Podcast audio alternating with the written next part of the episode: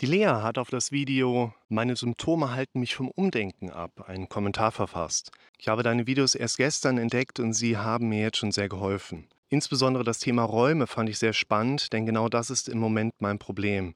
Ich bin in unserer eigenen Wohnung wahnsinnig angespannt, unruhig, überventiliere durch die Stresshormone auch recht häufig und möchte nach Ausflügen nur sehr ungern wieder zurück nach Hause. Grund dafür ist, dass die erste Panikattacke und alle weiteren Attacken, Ängsten, Unwohlsein alles Negative der letzten Monate in der Wohnung passiert ist. Hast du eventuell einen Tipp, wie ich mein Gehirn umprogrammieren kann, um mein eigenes Zuhause wieder als etwas Positives zu sehen, um mich dort wieder wohlzufühlen?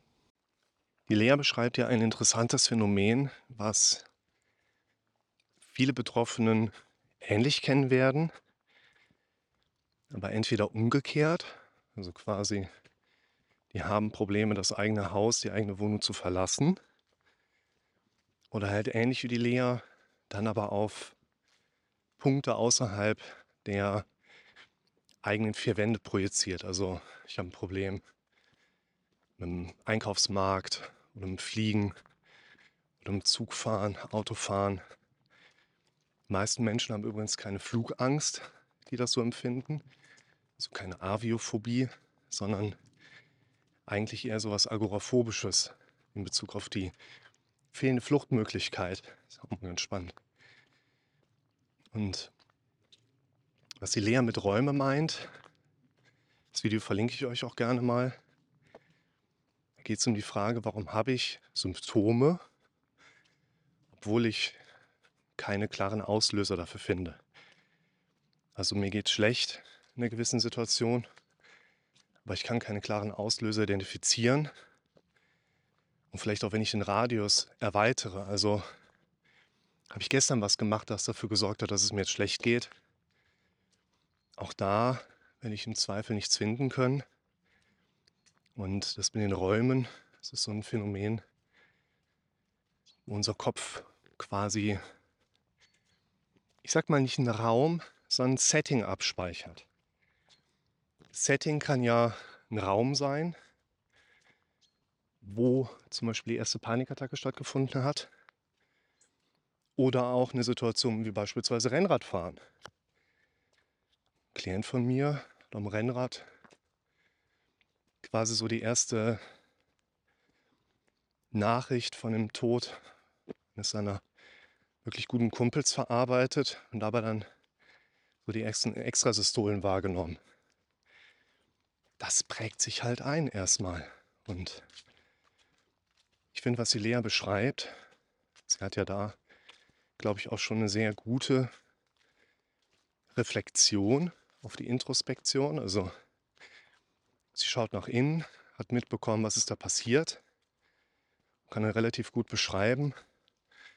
Ja, da sind Sachen passiert in der Wohnung, wo das Gehirn jetzt darauf anknüpft. Und viele Betroffenen werden das bestätigen können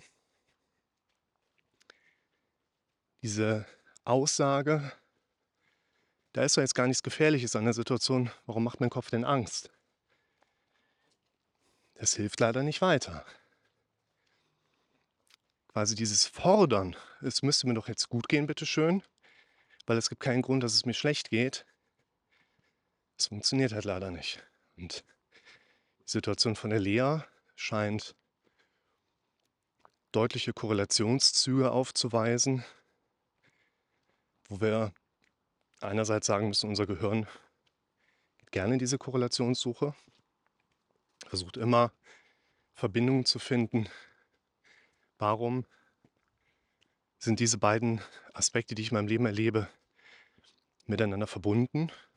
unser Gehirn, das ist das Schwierige daran, sucht aber auch nach Korrelationsgesichtspunkten, wo am Ende gar keine Korrelation besteht und wir empfinden häufig eine wahrnehmbare Korrelation als Kausalität. Heißt, Korrelation, ich denke, da gibt es eine Verbindung, Kausalität, wir können beweisen, dass es die Verbindung gibt. Und viele Menschen verwechseln für sich Korrelation Kausalität. Das haben die letzten zwei Jahre ja auch recht deutlich gezeigt. Und ich glaube, dass das, was die Lena beschreibt, sehr stark in die Richtung des Kausalzusammenhangs auch geht. Das heißt, er hat wahrscheinlich eine sehr passende, richtige Einschätzung, dass quasi aufgrund der verschiedenen wahrgenommenen Situationen, Stresssituationen, Symptome sich das einfach eingeprägt hat, was sie da jetzt so mitbekommt an Reagieren auf die eigene Wohnung. Und ich würde jetzt erstmal von zwei Seiten da dran gehen. Seite Nummer eins, ich finde, es macht Sinn, einfach mit den Werkzeugen zu arbeiten, die ich euch anbiete. Das heißt, unser Gehirn arbeitet ja neuroplastisch, mag sich eigentlich nicht gern verändern, weil der Status bis jetzt hat ja ganz gut mit dem Überleben beigetragen. Warum sollte ich mich dann verändern? Ihr müsst bedenken, euer Gehirn möchte überleben, nicht glücklich leben. Und neuroplastisch müssen wir aber auch sagen, dein Gehirn kann sich aber auch nicht, nicht verändern. Das heißt, wenn die Einflüsse auf dein Gehirn lange genug, kräftig genug bestehen bleiben, wird sich dein Gehirn wieder adaptieren. Also unser Gehirn passt sich den neuen Umgebungsprozessen an. Und auf der Ebene können wir natürlich sagen, du kannst aktiv an einer wieder guten Beziehung zu deiner eigenen Wohnung arbeiten. Wie genau macht man das? Da würde ich euch die Konfrontationsvideos von mir empfehlen. Da hat uns die Tage ein Klient gefragt, hey Lukas, du bist ja kein Fan von Konfrontation, oder? Ich sage, doch, natürlich. Natürlich, das ist, das ist unser Ding. Nur, wovon ich erstens kein Fan bin, ist einerseits, da läuft eine kleine Bachstelze, ist einerseits, wie die Therapeuten das propagieren. Also du gehst zu einem Therapeuten und erzählst ihm von einer Situation, der sagt, ja, also ich denke, Sie sollten sich mit den Ängsten konfrontieren. Und du sagst, okay, wie mache ich das? Ich bin schreibbereit. Und der Therapeut sagt, ähm, also Sie müssen sich halt mit Ihren Ängsten konfrontieren. Das, was ich bemängel, ist quasi diese sehr oberflächliche und anleitungslose Rückmeldung, die viele Klienten bisher so zurückbekommen haben oder viele Menschen einfach erfahren haben. Natürlich bin ich ein großer Freund der Konfrontation.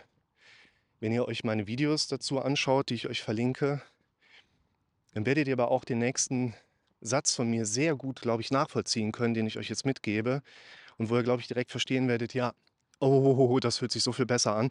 Lass mal nicht über Konfrontation sprechen, sondern über Gewöhnung. Ein ganz entscheidender Unterschied. Konfrontation versus Gewöhnung. Gewöhnung oder Umgewöhnung hat eine ganz andere Bedeutung für mich in diesem Kontext. Ich glaube, ihr versteht direkt, was ich meine. Und natürlich kann die Lena sich wieder an diese Wohnung gewöhnen. Letztlich ist das, was wir da oder wir Menschen erleben, halt auch immer so ein bisschen was wie eine Safe Zone. Es gibt bestimmte Bereiche, in die flüchten wir uns, um aus den unangenehmen Situationen uns wieder distanzieren zu können. Und das, was die Lena hier beschreibt, ist natürlich in dem Sinn ja eine schwierige Angelegenheit, weil die Safe Zone sollte ja eigentlich das eigene Zuhause sein. Nur hier bin ich fest von überzeugt, kann die Lena sich daran gewöhnen, aus ihrem Zuhause wieder die gefühlsmäßige Safe Zone zu machen, indem sie in Gewöhnungsprozesse reingeht. Das heißt, sie gehen kleinschrittiger da rein und schauen uns vielleicht auch einfach mal die Wohnung an. Ja, weil häufig sagen die Leute, also ich habe zum Beispiel, da war eine ganz krasse Nummer, drei Jahre mit einem jungen Mann, mit dem habe ich, glaube ich, angefangen, da war der 14 oder so, ähm, regelmäßig Termine gehabt, wo die Mutter eingangs meinte, hier, der hat ein schlechtes Verhältnis zu seinem Vater, können Sie da was machen? Und ich arbeite, also ich glaube, drei Jahre waren es nicht, aber quasi immer wieder daran, ja, hey, und überleg doch mal, und hm, hast du das schon mal so überlegt? Und ah, willst du, dass dein Vater vielleicht auch mal herkommt? Und immer so, mm, mm, mm, mm. und nach einer geraumen Zeit spricht dann dieser junge Mensch auch mal aus, dass da eine Misshandlung vorlag in verschiedenen Situationen, wo ich mir dann nochmal die Mutter mit reingenommen hatte und sagte, hier, ich glaube, wir haben da ein bisschen aneinander vorbeigeredet. Das ist am Anfang irgendwie nicht so platziert gewesen. Ne? Also vielleicht magst du die Wohnung ja gar nicht. Vielleicht ist es ja gar nicht deine, gefühlsmäßig deine Wohnung. Vielleicht sind ja auch andere Dinge passiert, die, weißt du? Warum soll ich dir dabei helfen, dass du dich an etwas gewöhnen möchtest, wo du dich eigentlich innerlich von distanzieren möchtest? Nehmt einen Satz mit. Er stammt von Hildegunst von Mythenmetz persönlich. Mit der Verschleierung innerer Abneigungen verschwendet ihr nur Zeit. Das heißt, einmal, ich bin fest davon überzeugt, wenn man da ein bisschen in die Tiefe geht, das ist natürlich der therapeutische Prozess, der das Ganze dann auch begleitend mittragen kann, sich wieder an mit guten Gefühlen an diese Wohnraumsituation zu gewöhnen. Mein therapeutisches Gespür, also quasi Erfahrungswerte einfach aus den letzten 10 Jahren, 15 Jahren jetzt eigentlich fast schon. Es geht halt auch ganz stark in die Richtung, hey, wie kam es denn ursprünglich zu den erlebten Symptomen, die du da mitbekommen hast? Und lass doch vielleicht lieber mal überlegen, was du damit machen kannst. Also ich glaube, es ist sinnvoller, dass du auch mindestens beides machst, dich vielleicht sogar auf das erste fokussierst. Versuch doch lieber mal an die Basis heranzugehen und herauszuarbeiten, wie kam es denn überhaupt zu der Wahrnehmung der Paniksituation, der Unruhezustände, der negativen Gefühlssituation, worauf ja letztlich dieses aktuelle Leben immer noch mit aufbaut.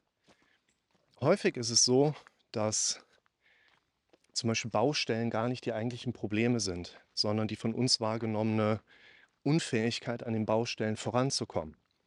Das Problem ist nicht die Baustelle, das Problem ist das fehlende Werkzeug. Weshalb es in vielen Situationen auch erstmal Sinn macht, einen Plan zu erstellen und nicht unbedingt auf die fertige Baustelle hinzuarbeiten. Der Plan, der bringt auch schon eine ganze Menge Ruhe rein.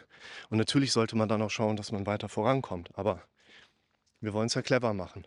Und häufig ist es auch so, dass es in unserer allgemeinen Situation einfach Aspekte gibt, die unheimlich viel Energie saugen, die unheimlich viel Geduldsfaden auch ziehen am Ende.